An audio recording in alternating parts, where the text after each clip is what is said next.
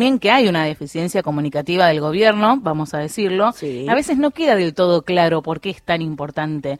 La realidad es que si vos no te inscribís, te van a quitar el subsidio, pero el que realmente sabe sobre esto es Juan Carvajales, que es director del posgrado en Energía y Sostenibilidad de la Facultad de Derecho de la UBA, fue subsecretario de Hidrocarburos en 2019 y 2020, y queremos que nos aclare un poquito el panorama. Buen día, Juan, Sofía Mucheto y Nidia Aguirre, te saludamos. ¿Cómo estás?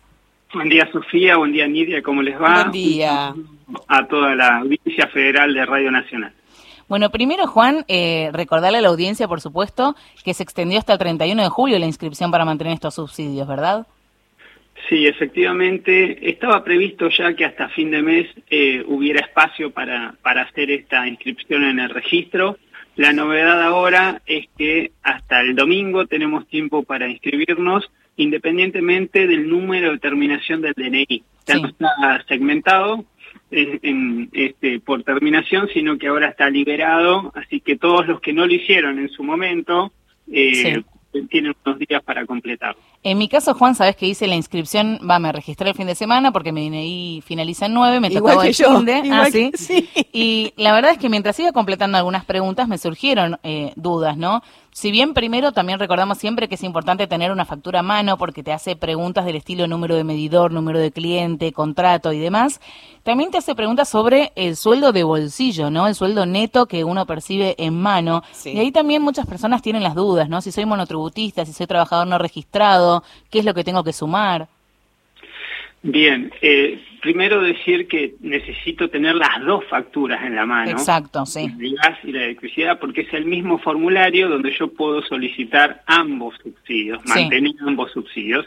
Si no tengo la factura porque no me llega en papel, hoy hay mucho digital, sí. lo que debo hacer es buscarla en la bandeja de entrada de mi correo electrónico. Seguramente ahí todos los meses las distribuidoras me mandan información y si no la veo, tengo que poner en el buscador el nombre de mi distribuidora de gas y de mi distribuidora eh, eléctrica, sobre todo la eléctrica porque hay muchas más. De gas son nueve en todo el país, no son muchas, pero eléctricas sí, porque hay por cada provincia, incluso por municipios, cooperativas. Entonces tengo que buscar esa, esa factura y una vez que tengo las dos, las puedo imprimir o tenerlas ahí visualizadas, tengo que buscar una serie de datos cuál es el número de cuenta, cuál es el número de medidor, es clave el número de medidor, y, y con eso sí puedo ir llenando el formulario. Y la segunda parte de tu pregunta nos remite a uno de los tangos que escuchamos, ¿no? Ahí Celedonio nos hablaba los morlacos del otario. Acá sí. los morlacos de la población, que son los ingresos y cuánta plata tenemos de bolsillo todos los meses. Entonces, ¿qué es lo importante ahí? Yo tengo que sumar los ingresos de todos los adultos que habitan en un inmueble. ¿Sí? O sea, claramente en un hogar o en un o en un departamento, en una casa. Todos los adultos mayores de 18 años que viven juntos, digamos. Que viven juntos, cohabitantes, ¿sí? sean familiares o no sean familiares, pero que por alguna razón comparten ese hábitat yo sumo, voy sumando, ¿sí? Por separado en el formulario lleno de una persona, después de otra persona puede ser el cónyuge, después los hijos mayores, ¿sí? O, u otro adulto.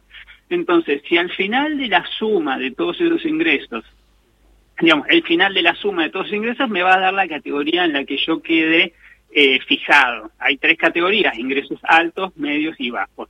El límite ahora se actualizó, son 364 mil pesos, eh, es, el límite para pasar entre la categoría de ingresos medios y la categoría de ingresos altos. ¿Por qué es importante ese límite? Porque según cómo está diseñada la herramienta, es el que va a fijar quién mantiene los subsidios y quién los va a perder. Eso quería preguntarte, Juan, porque cuando me registré el fin de semana, cuando finalicé, me decía eh, que estaba en la categoría de ingresos medios mi hogar.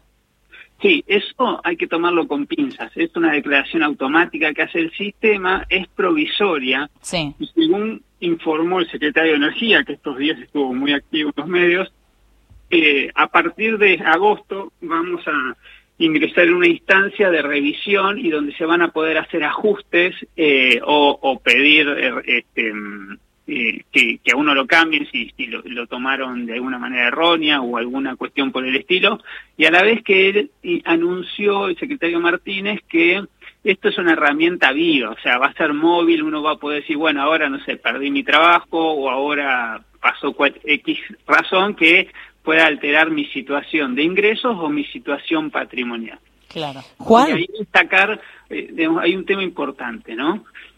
Eh, ¿Cuál es la finalidad de la norma? Porque esto a veces no se dice. Cuando uno escucha a las autoridades dicen, bueno, esta norma es para proteger a la población que necesita el subsidio. Y eso puede ser como un propósito general. Pero cuando uno va a la política pública en sí misma, es decir, a la herramienta, esto se fue aprobado en un decreto, ¿no? uno entiende que como está diseñado es a la inversa y, y esto hay que tener muy en cuenta.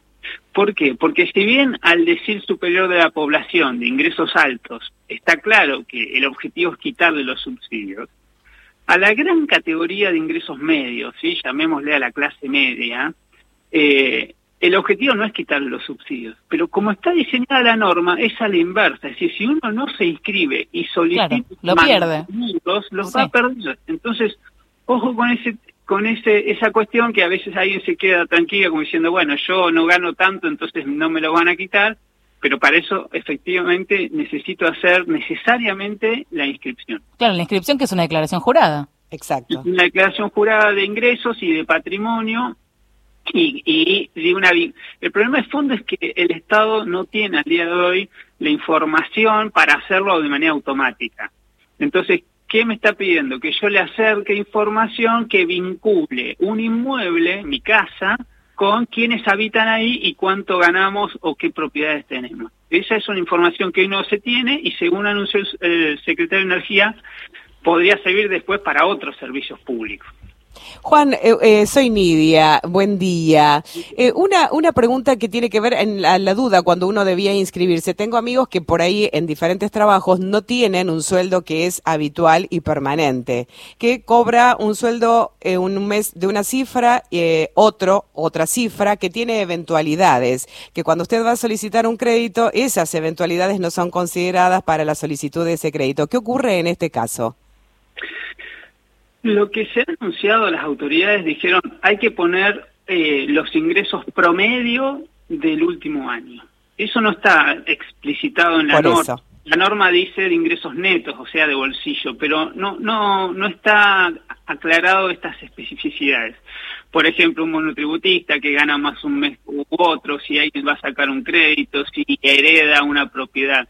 Lo que hay que tener en claro es lo siguiente eh, yo tengo que consignar mis ingresos corrientes y de bolsillo, es decir, con cuánta plata yo vivo todos los meses, cuánto cuánto me ingresa de sueldo en relación de dependencia o como monotributista. Lo habitual, digamos, lo que suele suceder. Lo habitual y un promedio. Y, y, como esto es una declaración jurada y después se van a poder hacer revisiones, pedir reconsideración y hacer ajustes, eh, va a haber una instancia para que todo afinar ese número. Yo, pero en principio uno recomendaría ponerlo habitual. Si uno tiene algo extraordinario, sea un ingreso o sea una falta de ingresos, eh, yo lo dejaría de lado. Yo pondría lo que es habitual, porque eso es lo que, eh, ¿cuál es el fondo de esto? Es ver en qué categoría este, yo me, me ubico normalmente. Si yo estoy en ingresos medios normalmente, o por una excepción puedo caer o bajar. Bueno, las excepciones deberían ser dejadas de lado en este momento.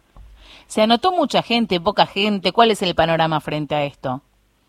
Y eso es como el vaso medio lleno, medio vacío, ¿no? Claro. ¿Por qué digo? ¿Qué es lo que se esperaba, quizá? Claro. acá hay que hacer un poco de historia. Esta herramienta la diseñó el Ministerio de Economía, había otro funcionario y el objetivo eh, como está diseñada, es, bueno, avanzar en la quita de subsidios, porque si no, no hubiéramos hecho nada. Y venimos de varios años donde los subsidios generalizados eh, tienen acceso gran parte de la población. Entonces, ¿cuál es el objetivo? ¿Que la gente se anote o que no se anote? esa es una duda. Ahora, ¿cuánta, ¿cuánta población se anotó? Para poner un número redondo, se anotó la mitad de los 13 millones de hogares que tienen gas en todo el país. Y remarco lo de todo el país, porque esta es una decisión que va a abarcar la producción de gas como servicio público, eh, el primer eslabón, si bien específicamente es transporte y distribución, pero la producción de gas en todo el país a nivel federal va a estar este, alcanzada por esta norma. Es decir, todos los hogares que reciben gas por redes eh, a nivel federal. Ahora, en energía eléctrica, donde hay más hogares, y por eso hablamos de 13 millones y algo, em, eso es no es a nivel federal, sino a nivel de cada provincia que tiene la distribución. Entonces, ahí em, se habla de, de, estos 13 millones y se anotaron hasta ahora 7.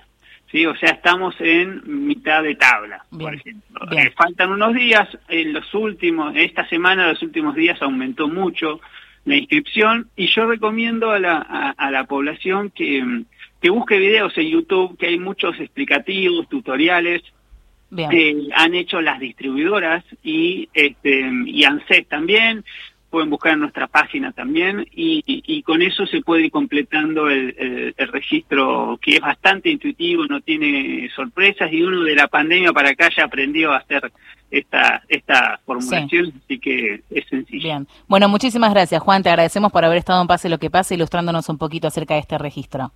Un gusto hablar con Radio Nacional. Gracias. Hablábamos con Juan Carvajales, director de posgrado en Energía y Sostenibilidad de la Facultad de Derecho de la UBA, acerca de la inscripción para mantener los subsidios de luz y gas. www.argentina.gov.ar barra subsidios.